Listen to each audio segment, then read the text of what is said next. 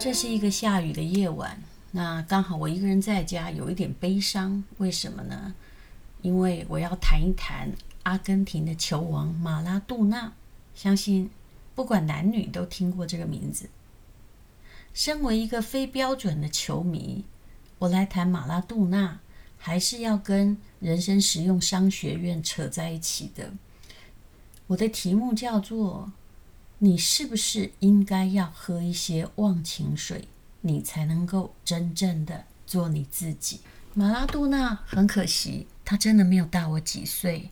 那么几天前因为心脏病发，在阿根廷去世了。去世之后，他比照了《Don't Cry for Me, Argentina》的培龙夫人，应该是这样吧？他的棺材。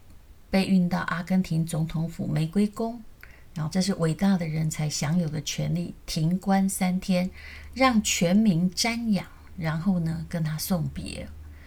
那马拉多纳到底是一个什么样的人？其实如果你了解他，你会发现他就是一个没有去喝童年的忘情水的人。虽然他也的确是一个伟大的球员。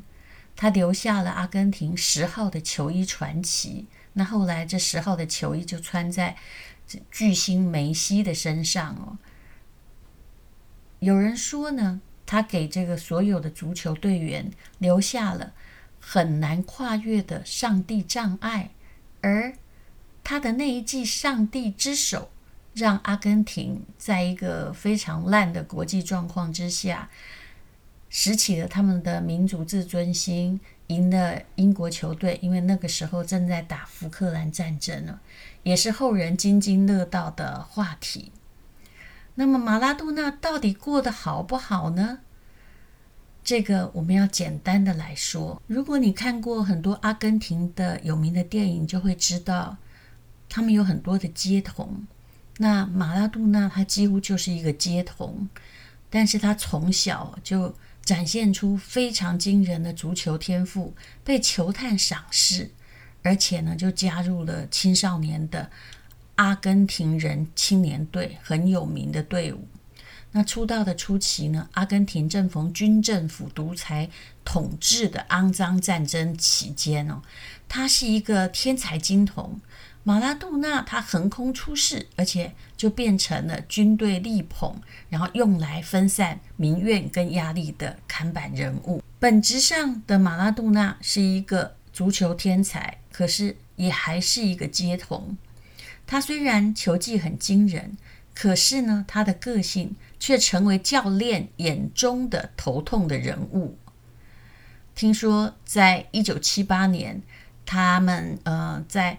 这个阿根廷世界杯中，年轻的马拉杜纳就故意呢，就被主教练故意的排斥在正选名单之内，也就是那个就是他的个性惹的祸。那么之后呢，其实四年后，那个时候马拉杜纳哎又熬了四年了，穿上十号球衣却扛不住各方压力，他情绪失控。在这个某一个关键战役上吃到了退场的红牌，然后呢，呃，从国家的新希望变成国家的战犯了。那大家都觉得他可能小时了了，大未必佳。不要以为一个伟大的足球员，他从来就是走顺遂的路，其实不是的。每一个人最大的敌人就是自己。还恐怕就是自己的情绪。如果你真的很拥有某种特殊才华的话，你更要懂得控制自己的情绪。在年轻时期的马拉杜纳就是一个很有天赋的攻击选手，可是问题是在于，嗯，他没有非常稳定的表现，那情绪也常常失控，所以他离球王有很大很大的距离。那么他也过得非常的不快乐。腿呢，也因为横冲直撞，然后就断了，重伤。他到二十五岁以前都过得很不快乐，因为那时候他在西班牙的巴塞隆纳。那么球员里面当然不只是南美洲人，他们都会把他们看成南美来的佣兵选手，而且是嘲笑他们，觉得他们文化程度不足。所以马拉杜纳曾经。呃流落到这个意大利的次级球队下去。可是有的人就是这样，让他的环境很艰苦，他反而爆发了某一种他向上的力量哦。马拉杜纳曾经说：“拿坡里是一个疯狂的城市，和我本人一样的疯狂。”那他后来被甩卖到意大利的甲级联赛的次级球队拿波里之后呢，其实他是从那个地方发迹的。我去过拿坡里，拿坡里跟马拉杜纳后来形容得很像，就是他曾经繁华过，也许是在十八、十九世纪吧。但是我去的时候。跟马拉杜纳形容的一样，我去的时候大概也就是一两年前，跟马拉杜纳在那里的一九八几年差不多。马拉杜纳说：“拿坡里呢，他是被下放到那儿的嘛，一个不太怎么高级的足球队，很像我的贫民窟老家，贫穷、脏乱、没有秩序、经济困顿、充满犯罪。但是呢，大家都拼了命在求生存。”互相的扶持，我在这里感觉被爱。那我也以我的球技来报答这个城市的支持。所以，他竟然为拿坡里哦，在这个一九八七年的时候拿下了第一个意大利的顶级联赛冠军的奖杯。这是一件非常非常困难的事，所以他变成了马拿波里的城市英雄，因为。你知道，任何曾经有荣光，可是后来破败的城市，人民的自尊心是很需要靠运动比赛来建立的。贫民窟长大的孩子是很喜欢在困难中奋斗的。但是我常常在研究这些穷过的孩子的性格，会变成可以跟他们一起奋斗，但是不可以跟他们一起享福。这个在历史上也常常出现。为什么要？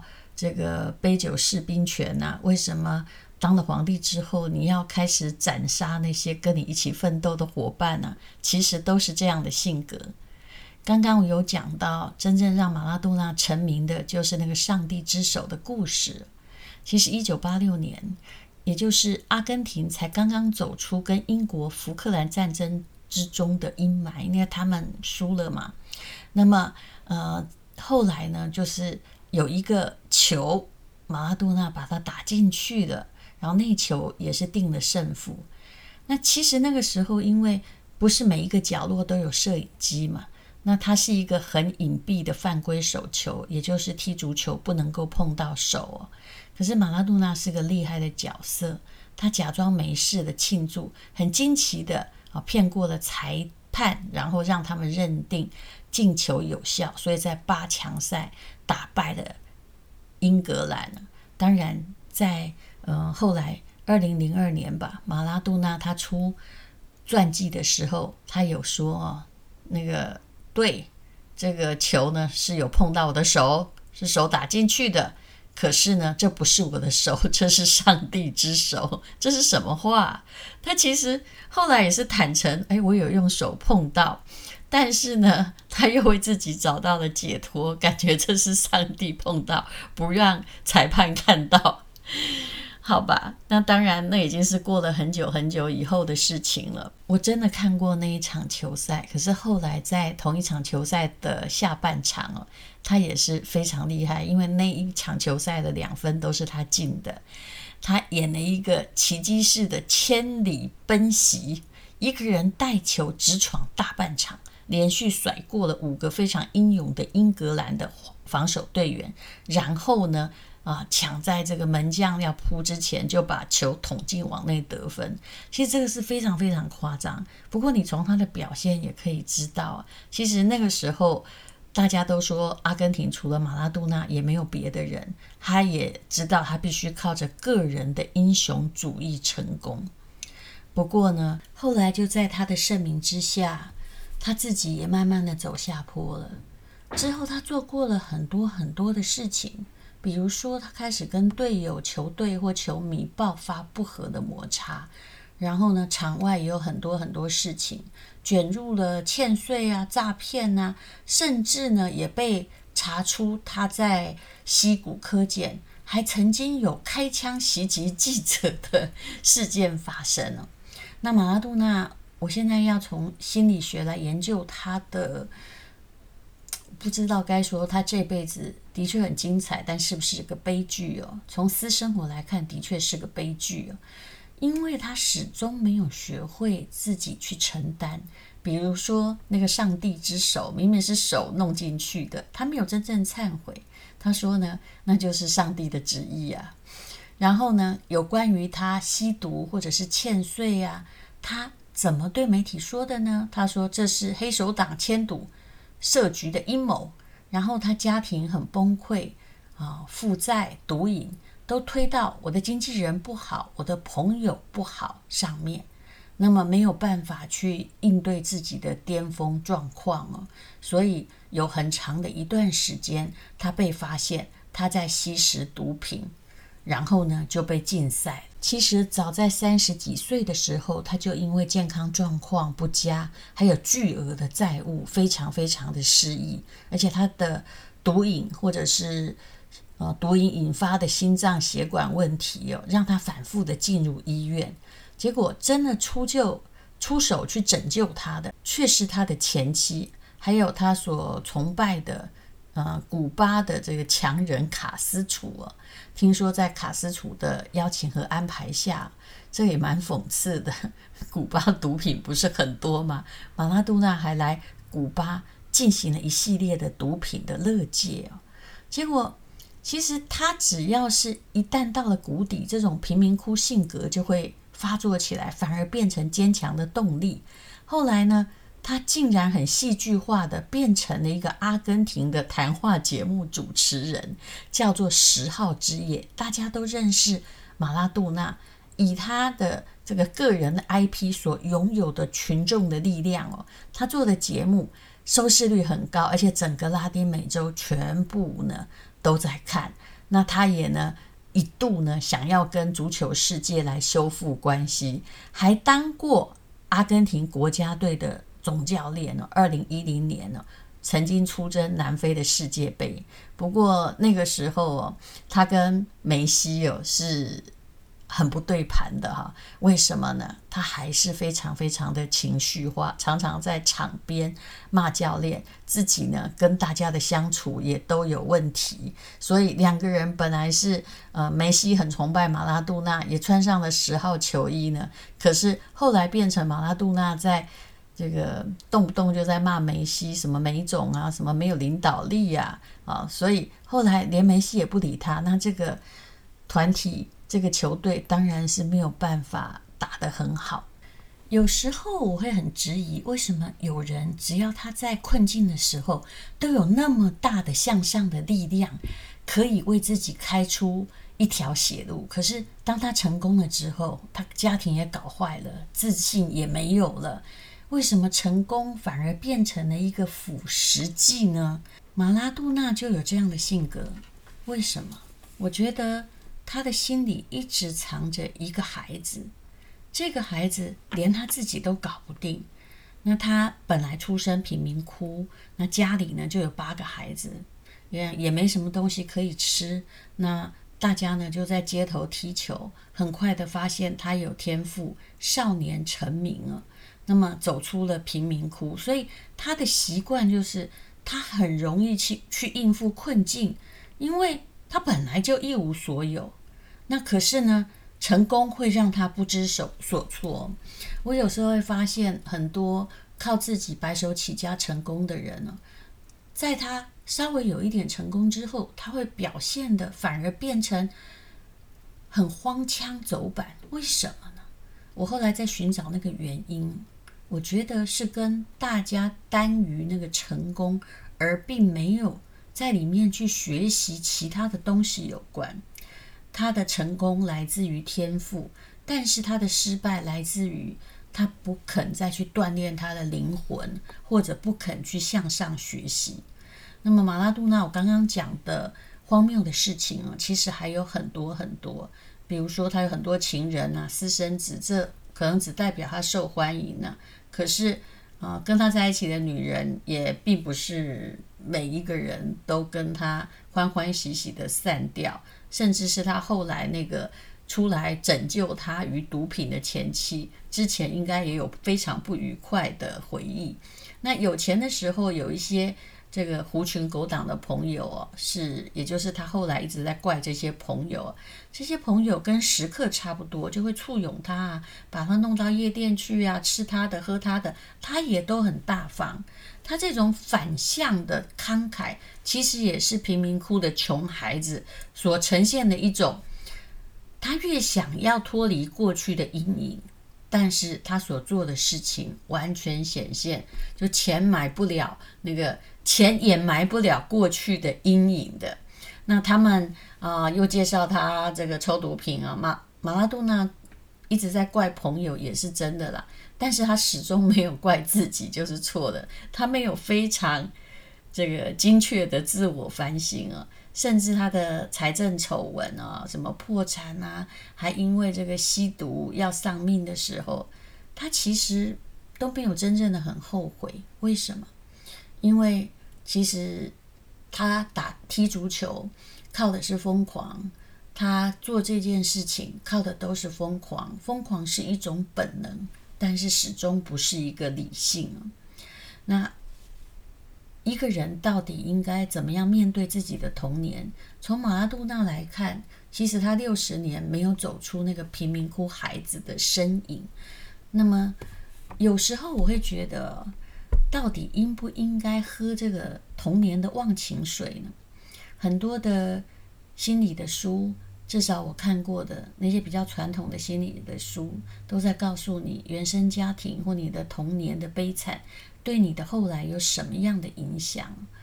但是我归结出一个结论，也就是我们一直在嘀嘀咕咕的怪罪谁对我们不好哈，妈妈给我们多少阴影哈。当然这个过程我自己也是有的，或者是嗯，就是谁谁谁对我怎样。其实当你还在怪罪的同时，完全不检讨自己，然后只觉得都是谁害我的，那么你心里的那个孩子就始终没有长大。学习是一件非常非常重要的事情。有些人用一辈子来反刍他的童年阴影哦，那童年呢，有时候会让我们形成一种固定的反射行为啊，和对这个世界的观点。当然。它非常非常的重要，可是当你长大了，你要自己能够挣脱。马拉杜纳显然他后来的种种行为，他不适应他的成功，表示那个贫民窟的孩子的确是还在的。那么，什么叫做原生家庭的束缚力很强而没有被治愈呢？其实有一种人呢、哦。就总共会有四种表现，这是心理学家的归类。有一种人呢，会表现出他很缺乏归属感、安全感，然后很不善沟通，又渴望被爱。第二种人呢，是会非常的情绪化，他不自觉地去复制父母的情绪，哪怕这是他所厌恶的。所以有些时候，你会从自己的愤怒或讲的话中看到了。哎，这句话好熟悉呀！原来我在讲我爸妈从前对我讲的我最不想听的话。那第三种人会害怕亲密关系，不信任异性，那么这也可能是复制了父亲和母亲对异性的偏见。那第四种人，他自我价值感很低，害怕权威，然后也不敢追求自己想要的。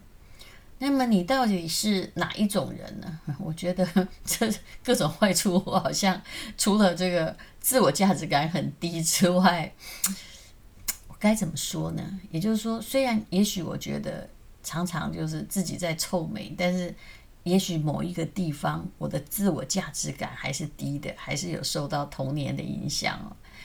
那其实无论如何。不管你的童年怎样，当你身为一个大人，如果不想要 repeat，就不断的重复这种阴影给你的下一代的话，那么你最好呢，就一定要挑战自己，让你自己不要跟着原生家庭给你的惯性去走，然后去看看说，不要一直怪别人。如果你一直怪别人，那你就永远跳不了原生家庭的制约还有束缚。